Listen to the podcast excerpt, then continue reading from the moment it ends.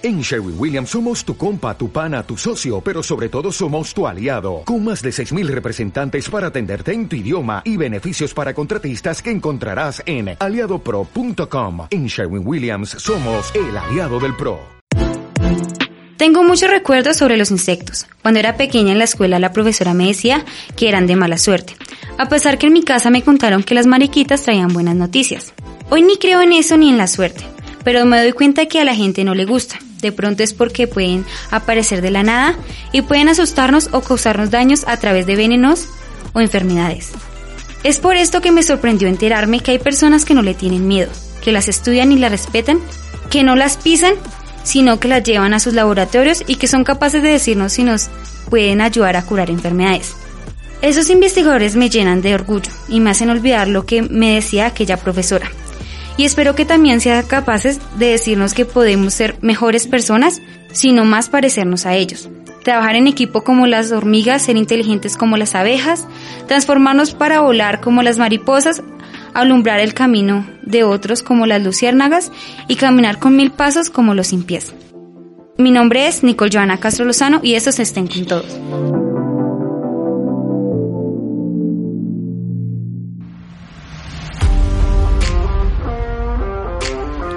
¿Cómo están oyentes del podcast? Estén con todos. Mi nombre es Carlos Eduardo León, profesor de la Universidad de la Gran Colombia y quiero darle la bienvenida a este espacio para que hablemos de ciencia, tecnología, ingeniería y matemáticas.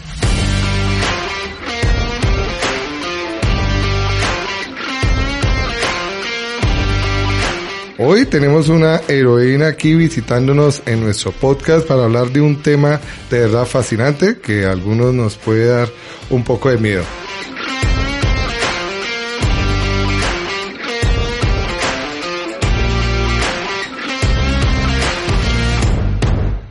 Pero para eso me acompañan nuestras dos científicas presentadoras. Capitana, ¿cómo estás? Hola Carlito, hola a todos nuestros oyentes. Muchas gracias, estoy muy bien. Bueno, para los que no me conocen, soy Nicole Joana Castro Lozano y estoy con mi querida amiga Claudia, que hacemos parte del semillero Matematics. Hola Nicole, hola profe, hola a todos nuestros oyentes. Bueno, mi nombre es Claudia Vega y estoy muy emocionada por el tema del día de hoy. ¿Qué te han dicho sobre los insectos o bichos? A mí mi maestra me llegó a contar que si te encontrabas uno es que eran de muy mala suerte o era porque hiciste algo malo. Pues la verdad yo no creo en eso porque también, por ejemplo, la mariquita es de muy buena suerte cuando se te pone la mano, dice que es una sorpresa grandiosa o una invitada muy especial. Ni buena ni mala suerte. Eh, los insectos, bueno, en general cualquier bicho da miedo porque, por ejemplo, si uno siente algo que le está caminando por la espalda o que está dentro de la camisa, pues uno sale corriendo, entonces ni miedo ni nada de eso, aunque yo sí tengo muchas preguntas sobre eh, cuáles son bichos, cuáles son insectos. Eh, yo le tengo pavor a las arañas, no sé si las arañas son insectos. Bueno, una cantidad de dudas. Hoy nos acompaña nuestra famosa doctora Cien Pies. Bienvenida esté con todos, Elisa Chaparro. Hola, ¿cómo están? Mucho gusto. No sé si famosa, pero sí orgullosamente la doctora Cien Pies. Bueno, cuéntanos un poco más de ti. ¿Quién es Elisa Chaparro? Uf. Elisa es bióloga. Yo soy bióloga. Tengo una maestría en parasitología y doctorado en biotecnología. Eh, me fui cuando estaba terminando mi pregrado, estudié en los Andes. Eh, me invitaron eh, a hacer una pasantía en Sao Paulo, en el Instituto Butantan, y me iba a quedar cuatro meses. Me terminé quedando 11 años. Eh, yo siempre digo que fue síndrome de Estocolmo académico, porque no me devolvía y cada vez que ya iba a terminar una cosa, me, me daban más. Entonces era como, terminé la pasantía y me ofrecieron la maestría, terminé la maestría y me ofrecieron el doctorado. Y así me fui quedando hasta que ya terminé dije, no, ya, es hora de volver a casa. Y volviendo a Colombia, empiezo a trabajar en educación científica, en tratar de que ser científico no sea un privilegio, sino que sea que algo que todos podamos aspirar a ser y de hecho que todos lo somos así no seamos conscientes que, sea, que somos todos científicos y con eso en mente junto con otros colegas eh, fundamos la corporación Cientelab que, con la que trabajamos eh, llevando la ciencia como una herramienta de construcción eh, social, económica, cultural a las regiones de Colombia. Y eso lo llevo haciendo los últimos cinco años. Soy la presidenta de la corporación y por eso viajo por Colombia, vivo por ella. Pero digamos que mi trabajo más académico es con cien pies gigantes y con medicinas tradicionales y con los bichos que los bichos mal amados que yo llamo, ¿no? Porque yo soy de esas que suspira por una tarántula porque las amo. Parecen hermosas esas ocho patas peludas, son de las cosas más sexys. Eh, y están los cien pies que se volvieron pues ese, ese, esos amigos y que me enseñaron, esos bichos mal amados me han enseñado que mm, tememos lo que no conocemos y la mayoría de gente no conoce realmente los bichos y por eso les tiene miedo. Claro, eso es lo que más ama Carlitos. No, las arañas. van a hablar de arañas, yo como que voy a ir a dar una vuelta hoy.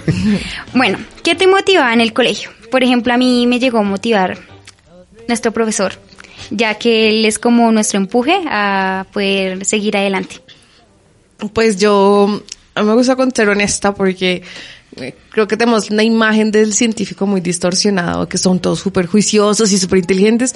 Yo no, o sea, no, Mi mamá la llamaban cada ocho días a qué, porque había hecho males. O sea, como mamá se la pasaba mucho en el colegio porque los profesores se quejaban de mí un montón.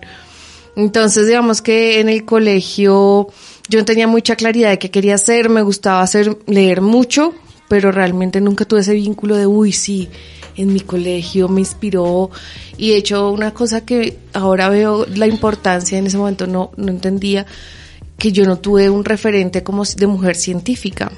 Eh, pues si uno quita Marie Curie y Rosalind Franklin, que son matronas y que las quiero y las admiro, eh, pues yo no tuve eso, entonces realmente eh, yo en el colegio es como hice males, me echaron de un par, me echaron del jardín, a nadie le echaron del jardín, a mí me echaron del jardín por peliona.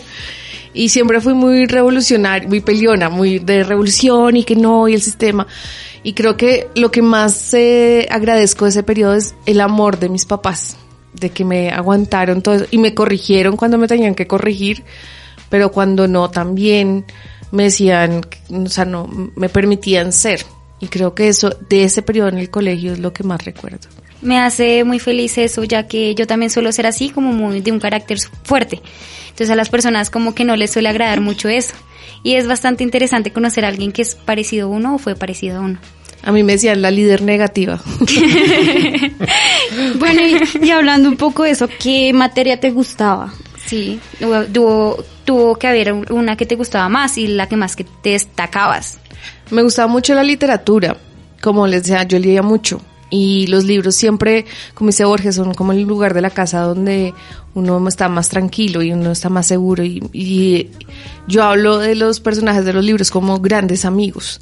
O sea, si yo, Quijote es un parcerazo, eh, Julio Cortázar es mi escritor favorito desde chiquita, Julio Verne fue un gran amigo, que me permitió soñar en un mundo y que yo creo que de ahí inconscientemente me fui metiendo en la ciencia con la ciencia ficción de Verne. También ver los cronopios y famas de Cortázar, de sentirme identificada con seres míticos inventados por un escritor argentino. Entonces la literatura para mí siempre fue muy importante y todo el mundo pensaría como, oh, no, la química, la física, la biología, pero no, de hecho yo estudié biología porque era en lo que peor me iba en el colegio porque dije, si logro que me paguen en lo que soy peor ahora, pues nada me va a poder derrotar en el mundo. Fue re estúpido porque realmente no es una buena forma de definir la carrera. tuve suerte que funcionó y que tuve suerte que al final me gustó la biología, pero no se lo recomiendo a nadie. no es como yo tuve suerte, no lo hagan. Pero es una buena técnica para uno poder también arriesgarse a nuevos términos. ¿Crees que lo que aprendiste en el colegio sirvió para lo que eres hoy? El colegio mm, me mostró mucho la persona que quería ser y la que no quería ser.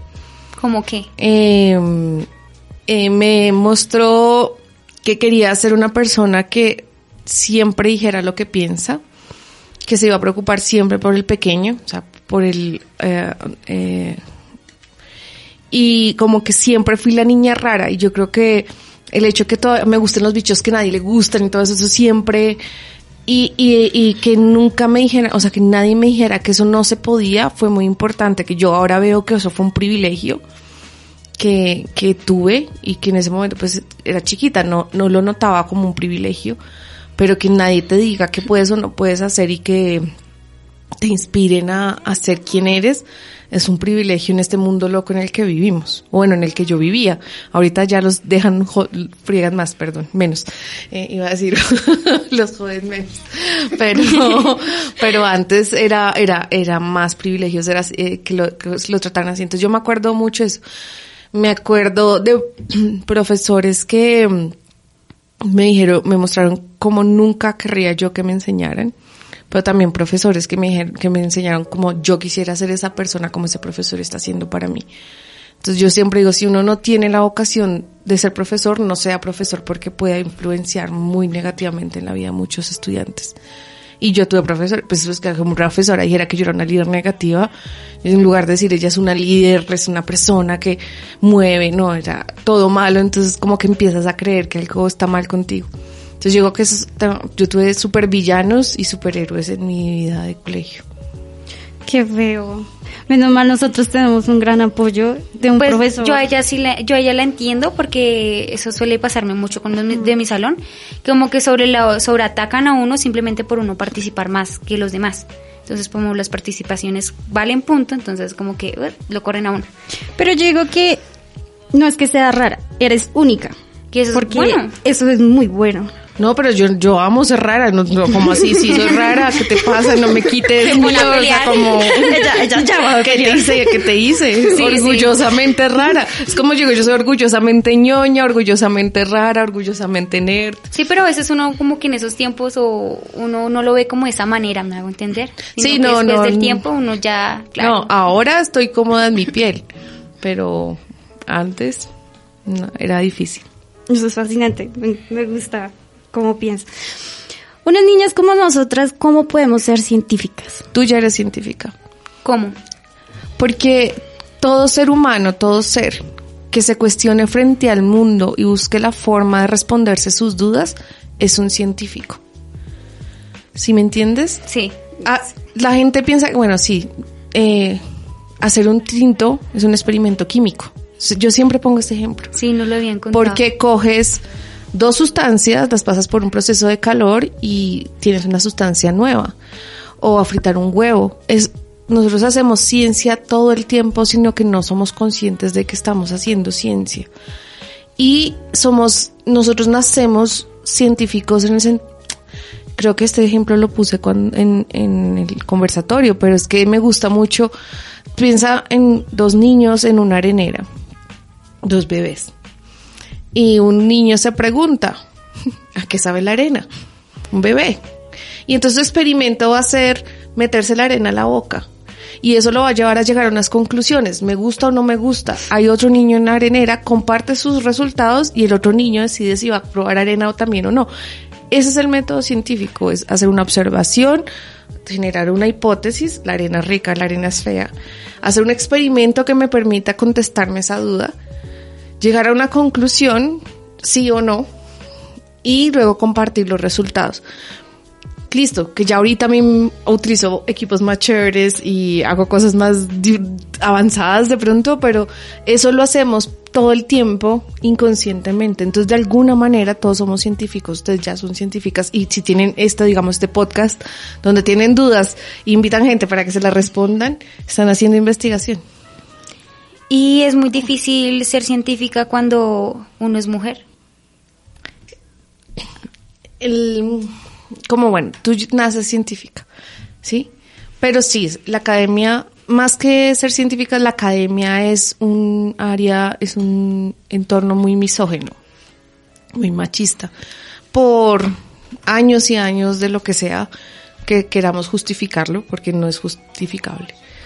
Eh, digamos que yo, nosotros tenemos un combo, es que no solo somos mujeres, sino somos latinas, y eso es un combo que a veces es un poco complicado, porque se cree que las ciencias de Estados Unidos o que el idioma de la ciencia es el inglés, te lo, te lo dirán con frecuencia. Tú me preguntabas ahorita si yo hablaba inglés, a mí me tocó, porque si quería trabajar, si quería hacer lo que sea, me tocaba, si yo quiero presentar mis resultados, normalmente me va a tocar en inglés, ¿por qué no en español? Porque no hacemos divulgación en español. En fin, bueno, es otro rollo. Pero eh, ese es otro problema enorme, pero... Eh, pero sí, o sea, como que sí tuve mucha dificultad. Eh, nuevamente, yo viví en una burbuja ah, de privilegio donde yo no me daba cuenta que eso existía y fue en Brasil fue en Brasil donde empecé a tener dificultades, donde veía el preconcepto, donde una cosa que a mí me dicen mucho es que como yo trabajo con los bichos eh, feos, entre comillas, y que me decían que una mujer bien no le podrían gustar esos bichos, que una mujer bien tiene que ver un, bi- una cucaracha, un pies, y ¡ay, qué miedo! ¡No! ¡Oh, por Dios, mi manicure!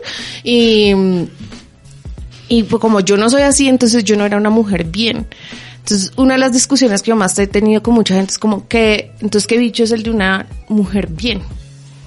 ¿Qué bicho? Entonces, un unicornio, un pony, eh, que lo cito cariñosito, eso es, eso me hace mejor científica o no entendí. Entonces, digamos que todas esas discusiones me tocó llegar a tenerlas, pero en la medida que las he ido teniendo, he tenido suerte que mis colegas las escuchan y llegamos a puntos intermedios, pero al principio ir a campo, por ejemplo, yo a levantar una piedra como, no, cuidado.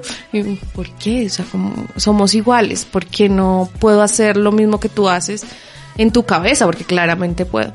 Entonces sí, sí ha habido todo un proceso de aprendizaje para mí, como para mis colegas, pero que se está dando y que, y que se da gracias a discusiones como digamos esta y de espacios de hablar y de, de- de ser francos, que afortunadamente cada vez son más y que espero y sueño con el día en que no sean necesarios porque ya pues es redundante.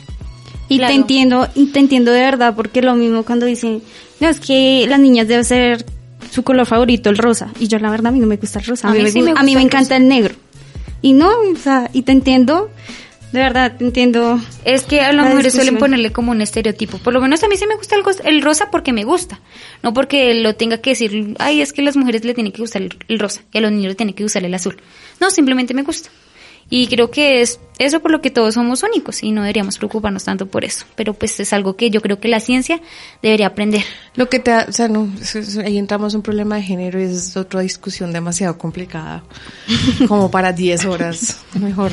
Bueno, cambiemos Sí, un poquito. ya va a empezar ahí como son, no, calma. Sí. Nosotros tenemos un, un semillero de investigación en el cual tenemos compañeros de programación, otros que buscan Asteroides. asteroides, y nosotros pues un podcast. Entonces la pregunta es, ¿tú por qué crees que es, que es diferente o por qué es chévere eh, estar en un semillero o en un club de ciencias que en un colegio?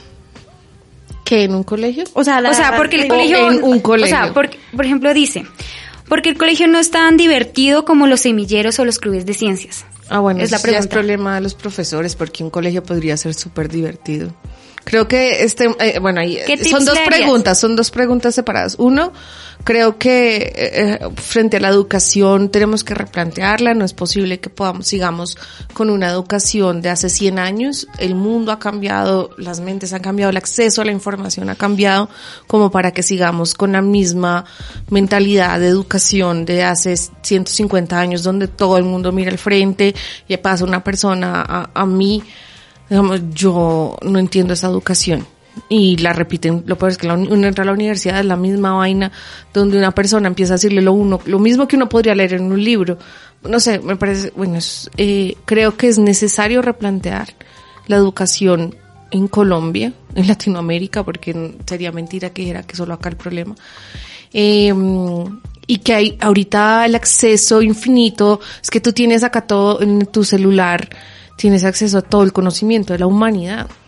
Y hay, y, y, y ese acceso tan poderoso a información eh, debería poderse aprovechar mucho más y no lo hacemos y lo que hacemos es una ver para el frente y en lugar de enseñar a, a creo que, me- que, que les aconsejaría, enseñen a pensar de- con la información, qué se hace con la información y no simplemente dar información. Yo digo, yo me gradué de biología sabiendo un montón de datos curiosos, eso.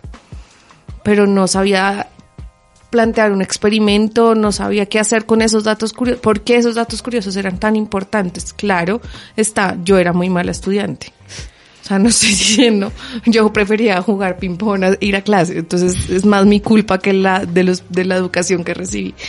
Pero pero creo que si nos enseñan a utilizar la información que nos dan en lugar de simplemente dárnosla como pues yo digo, nunca me aprendí el ciclo de Krebs, ¿para qué? Lo tengo acá, si lo necesito, pues miro y ya.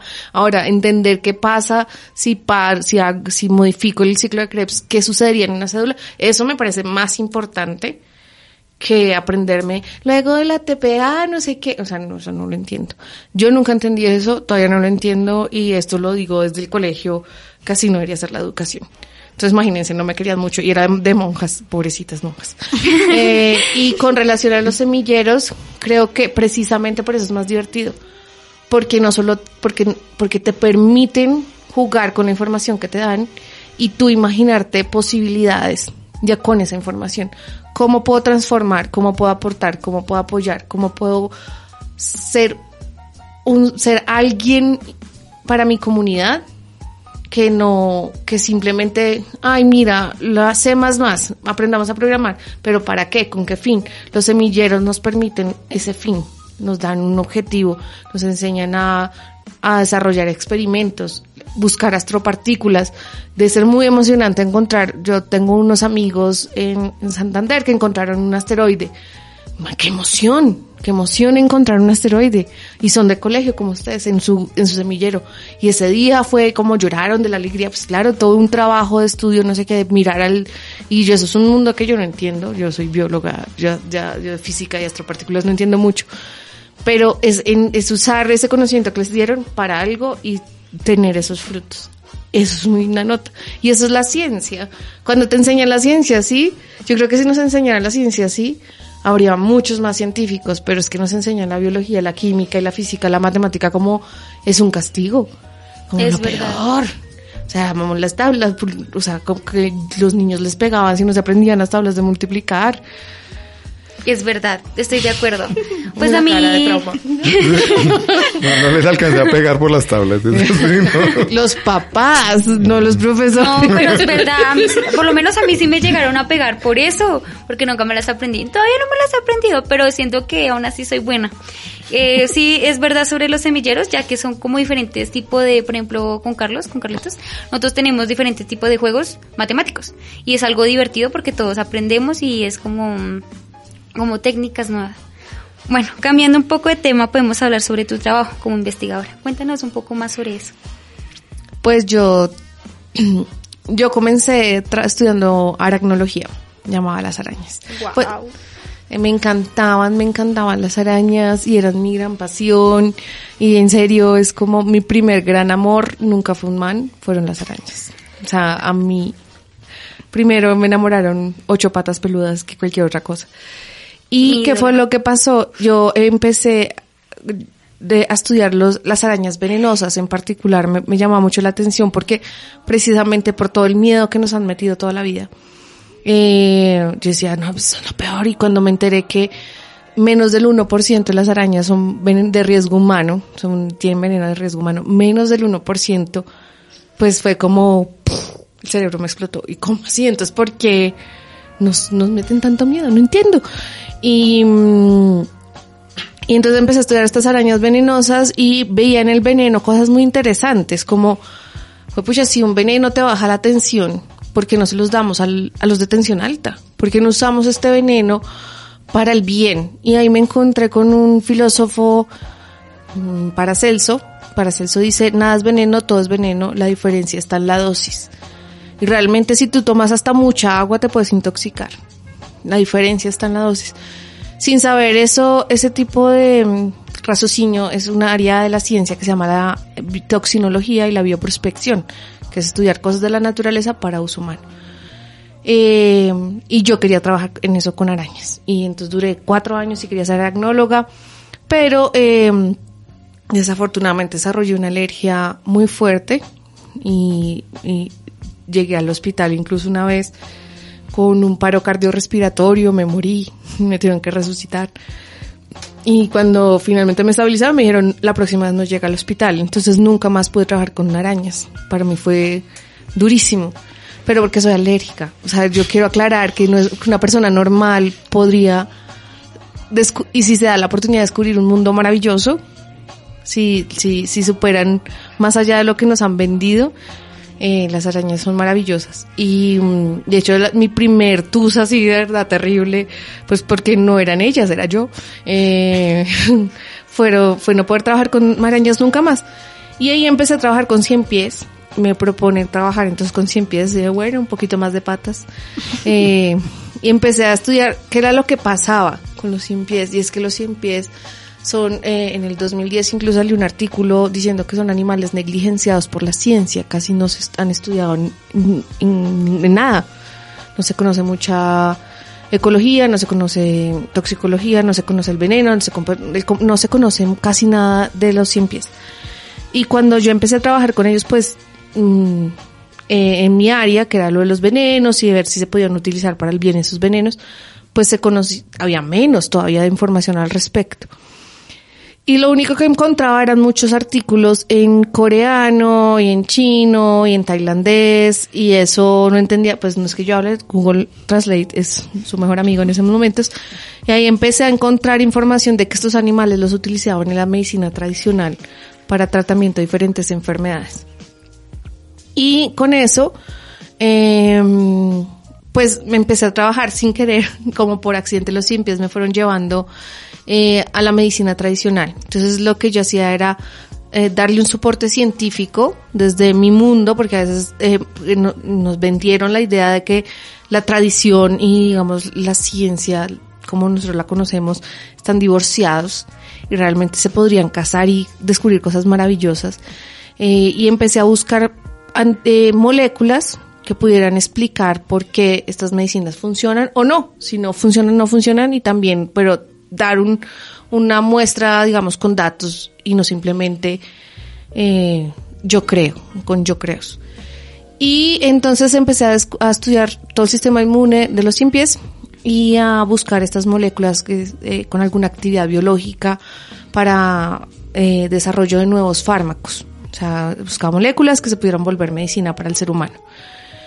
Y, eh, o sea, que fueran antibióticos o que fueran para el tratamiento de parásitos o para el tratamiento de hongos o para el cáncer o para diferentes cosas basado también en lo que lo utilizan los, los, eh, los de China, Corea, Tailandia, que no es todo, no es todo Asia, sino ellos en particular, los 100 pies. Y ese es mi trabajo, o sea, como eso es lo que hago, es más como una bio, yo trabajo con química proteínas, mm, con medicina tradicional y con bioprospección. Entonces es como mi trabajo. Eres mi ídola. A mí, por ejemplo, a mí sí me gustan las arañas, se me hacen bastante atractivas. Por mí yo tuviera... mm, Yo he visto esas personas que de mascota tienen una, una araña. Yo tenía cinco tarántulas de mascota cuando Yo me enfermé. quiero, yo quiero, yo quiero, pero yo creo que todavía en el momento no, porque pues en mi casa no le gustan. Pero pues más adelante si se puede, pues si se podría, pues la tendría. Ah, bueno, eh, quería comentarte sobre la confusión que hay entre insectos y bichos. ¿Cuál es la diferencia? Entonces, para mí bichos son, no, cualquier cosa, o sea, cualquier bicho. Insecto es un bicho, arácnido es un bicho, eh, murciélago es un bicho. Creo que es una palabra coloquial para referirse. Normalmente la usan para animales que a nadie le gustan. Los bichos son esos animales que todo el mundo es como gas. Ay, no, qué feo. Y esos son los bichos. La cucaracha es un bicho. Pero, eh, digamos que, a ver, eh, los artrópodos, que son los bichos por excelencia. Eh, si tú, si, eh, uno estudiando biología aprende mucho de griego, latín. Entonces está artro, ar- eh, articulado, podapié. Entonces son animales que tienen los- las patas articuladas. En ese gran grupo, que es el 60% de la biodiversidad del mundo, o sea, la mayor cantidad de animales que existen son artrópodos tenemos cuatro grandes grupos. Uno son los eh, miriápodas, miria, muchos podos, pies, y ahí están mis niños, que son los sin pies, los mil pies, los que tienen muchos, muchos pies. Están los arácnidos, que son los que tienen ocho patas, ellos, eh, que es donde están las arañas, pero también los escorpiones, por ejemplo, que la gente no sabe que los escorpiones son arácnidos. eh, otros bichos como piliones. Están los hexápoda, que tienen 6, hexa 6 pies poda, que son todos los insectos. Ahí están los insectos. Entonces, si tienen duda, cuéntenle las patas. Ah, no, es un hexápoda. Es un insecto. Pero decir que una araña es un insecto, creo que todos los biólogos les sangra los oídos cuando alguien dice eso. Que mi vida, pues no, no, no son. Los insectos son los hexápodas, los que tienen seis patas. Y ahí entran cucarachas. Entra, porque es la mayoría del grupo. Y están los crustáceos, que son básicamente lo que nos comemos en una paella. mentiras, oh por Dios.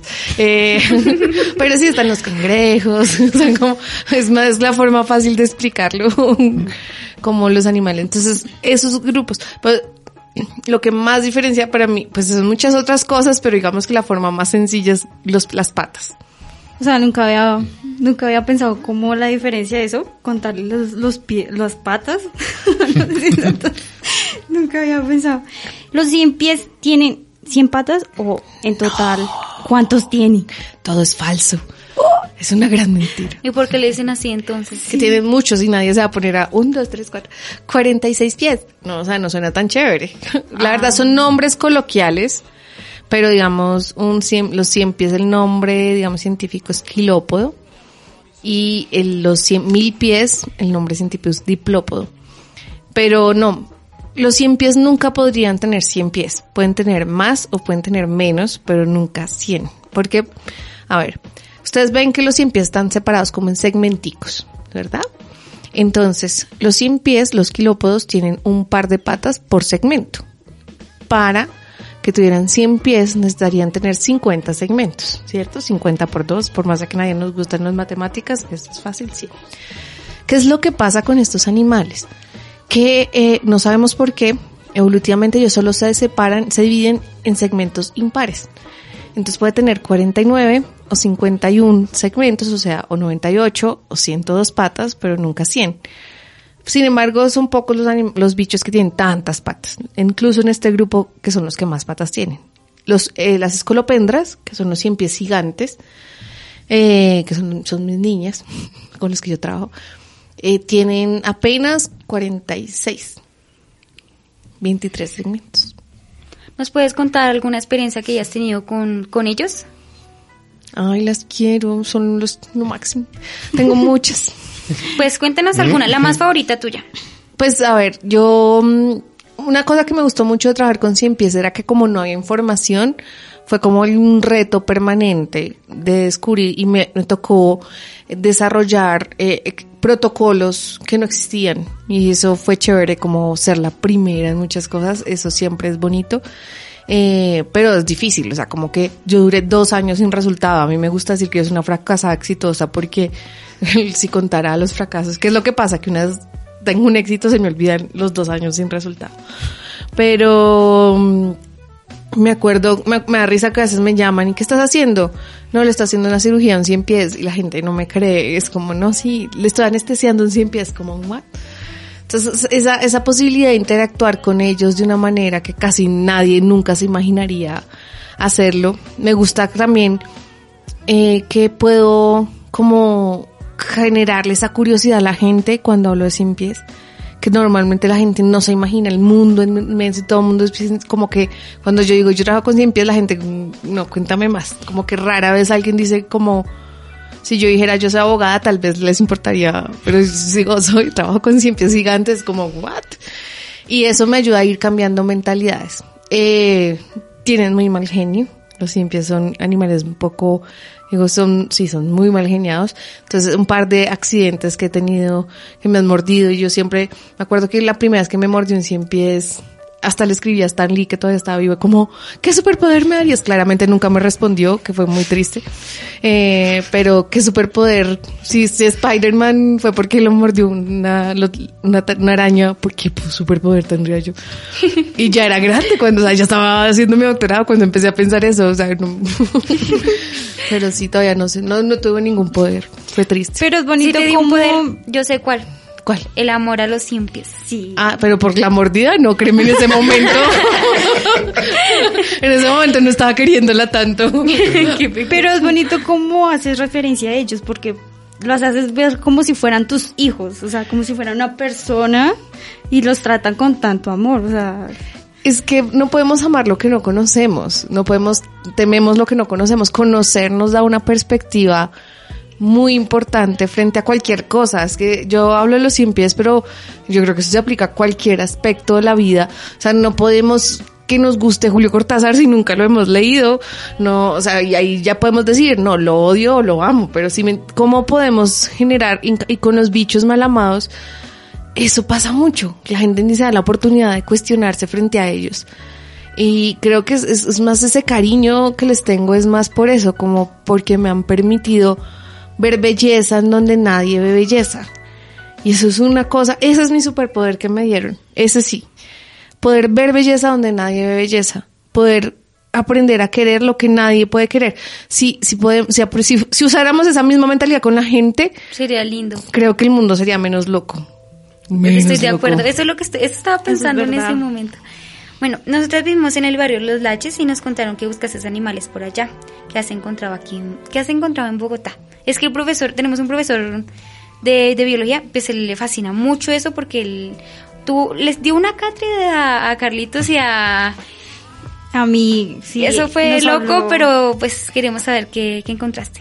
Porque ¿Y les dio cátedra. No, no, nos dio cátedra porque él tiene una curiosidad terrible porque él Le se gusta, la le fascina caminando mucho. los cerros y entonces cuando supimos que íbamos- eh, cuando él supo que íbamos a hablar contigo, pues a él se le hizo raro que alguien haya ido, una investigadora, a, a buscar.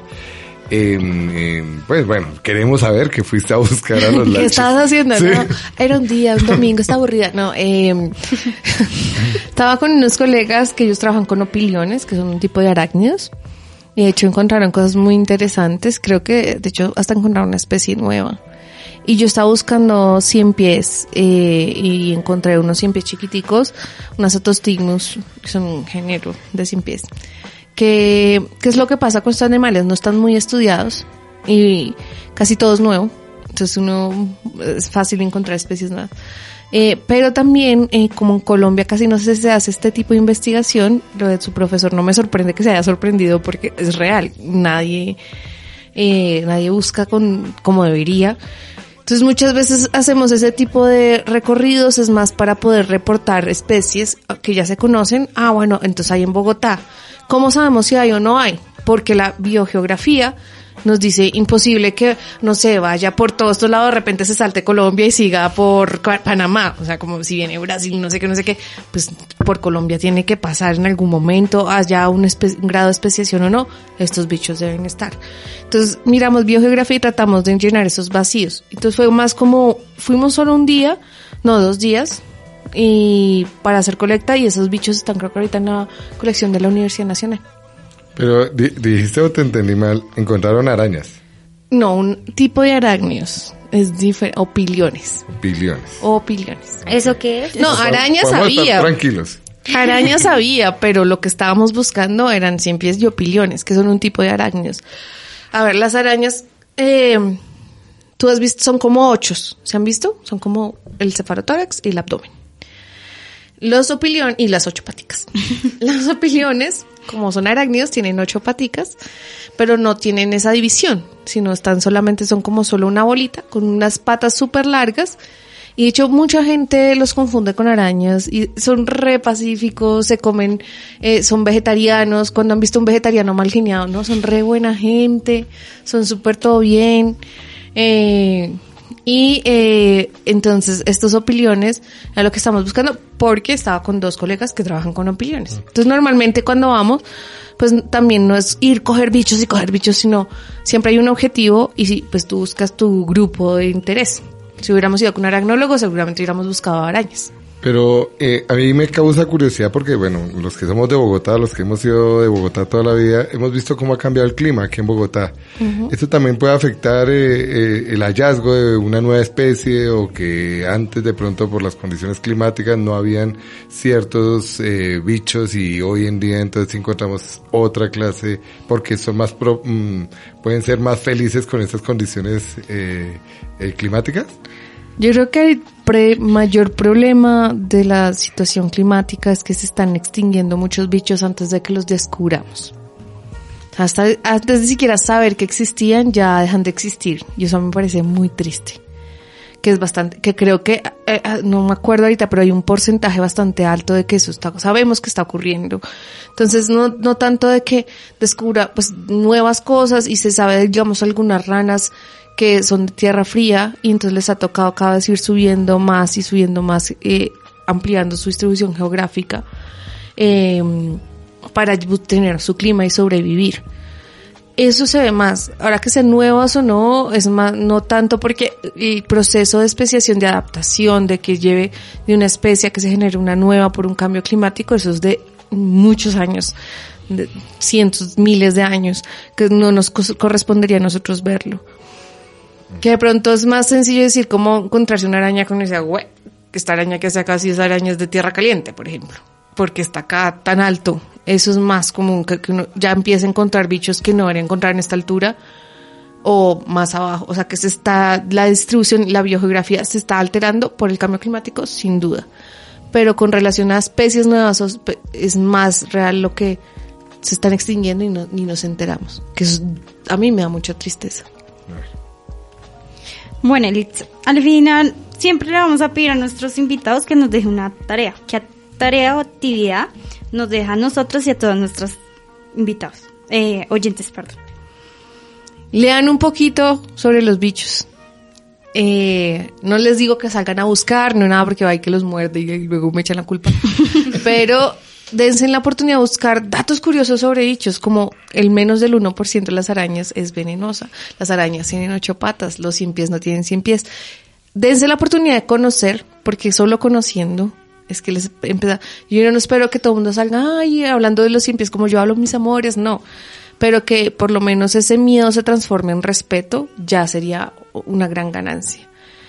Y busquen eh, la Happy Face Spider en internet, que es, una araña, que es una araña que tiene una cara feliz en la cola, que es muy chistosa, para que vean que las arañas son mucho más que algo negro y oscuro, sino que muchas tienen unos colores vibrantes, eh, maravillosos, dignas de pasarelas en París. De hecho, muchos arañas han inspirado vestidos de Milán y de las pasarelas para que vean. Y de los 100 pies también lo mismo, empiezan, pues no hay tanta información como de una araña, pero también lean y traten de perderles el miedo, al menos respétenlos. Por ejemplo, en mi trabajo yo descubrí una molécula que podría en el futuro eh, volverse el tratamiento para el cáncer de útero. Entonces, cuando vayan a espichar un 100 pies, piensen que podrían estar matando una futura cura contra el cáncer. Para terminar, eh, Elisa, quisiéramos saber algo más, se puede profundizar un poco, decirnos eh, sobre Siente Lab. Siente Lab, bueno, búsquenos en redes. Eh, Siente Lab es una corporación eh, fundada por científicos colombianos. La mayoría hace parte de la diáspora, que es la diáspora científica. Son todos estos colombianos que están estudiando o que ya están en el exterior viviendo eh, que trabajan en biología, ciencia, física, astronomía, ingeniería, en fin, que hacen investigación, que se fueron a hacer maestrías o doctorados y que quieren volver o de pronto que ya se quedaron allá, no importa, pero que quieren aportar al país y a la construcción del país. Nosotros eh, veníamos antes de, de Cientelab con un proyecto que se llama Clubes de Ciencia Colombia, estamos cumpliendo nueve años este año, eh, donde buscábamos precisamente es eh, llevar, que la gente, despertar las vocaciones científicas del país. Y lo hacíamos con cursos, con talleres, traíamos científicos de todo el mundo a que enseñara a los chicos de Colombia que la ciencia es chévere. Y, mm, y digamos, no, esto, esto es muy chévere, de hecho hasta el día de hoy lo hacemos, pero no es suficiente. Entonces consciente ya lo que hacemos es más eh, trabajar y aportar eh, en la cultura científica del país de cualquier manera que se nos ocurra, haciendo divulgación, eh, haciendo podcast, haciendo, asesorando proyectos, sentándonos también en mesas de trabajo para creación de políticas públicas. Eh, hablamos de ciencia a tiempo y a destiempo con quien nos quiera escuchar, porque generar esa conciencia y esa apropiación del, de, del, del, conocimiento, es que ahorita está muy gastado eso, la apropiación social del conocimiento, pero apropiarnos de que la ciencia hace parte de nuestro día a día y que si le quitan, digamos, el presupuesto a la ciencia, no afecta solo a los de bata blanca, sino a todos, que es algo serio, que para mí era algo que iba a ser obvio después de la pandemia, pero que no lo fue. O que tengamos discusiones basadas en datos y no de, es que yo creo, es que la ciencia no es una creencia, es, em, tratar de explicar, no es que en la ciencia tú no crees, la ciencia es que no es una, bueno, ese es un rollazo, pero en fin, es, es enseñar y transmitir esa pasión, ese amor con quien nos quiera escuchar. Entonces trabajamos con sector privado, público, con colegios, con universidades, con quien nos quiera escuchar, básicamente. Eso es lo que hacemos. Y todo el tiempo estamos recomendando eventos científicos, generando eventos, participando en eventos, yendo a colegios, eh, viajamos mucho a regiones. Eh, lleva porque es importante que ser científico no sea un privilegio y que todo mundo tenga el mismo acceso a la educación científica de alta calidad. Desde Bogotá hasta La Guajira con los Guayú, hasta el Amazonas, estuve en Córdoba a comienzo de año, estoy encantada, estuve en el Valle, estoy encantada, en regiones geográficamente aisladas, en medio de las montañas eh, de nuestras cordilleras, eh, que fueron los chicos que descubrieron el esteroide, eh, que todo el mundo tenga acceso y que esto no sea un privilegio, sino si nacemos científicos realmente podamos continuar con eso y con ese instinto natural. Ok. Elisa, te queremos dar las gracias por habernos acompañado. De verdad que fue fascinante todo lo que nos contaste, las dudas. Personalmente tenía bastante sobre, en general uno le dice bichos a todo lo que se mueve, que sea pequeñito. Entonces, de verdad fue muy apasionante. Nos dimos cuenta que tu superpoder yo creo que fue saber hablar de ciencia, eh, no solo para nosotros, sino para todos los que tuvimos el placer de escucharte. Muchísimas gracias, Elisa, por haber aceptado la invitación a Estén con Todos. Gracias, gracias a ustedes y cuando quieran, aquí estamos. Y a todos nuestros oyentes decirles que nos pueden escribir eh, al correo electrónico semillero .matemaquit.ugc.edu.com y que pueden escuchar este episodio y otros más sobre ciencia, tecnología, ingeniería y matemáticas en www.radioamigainternacional.com.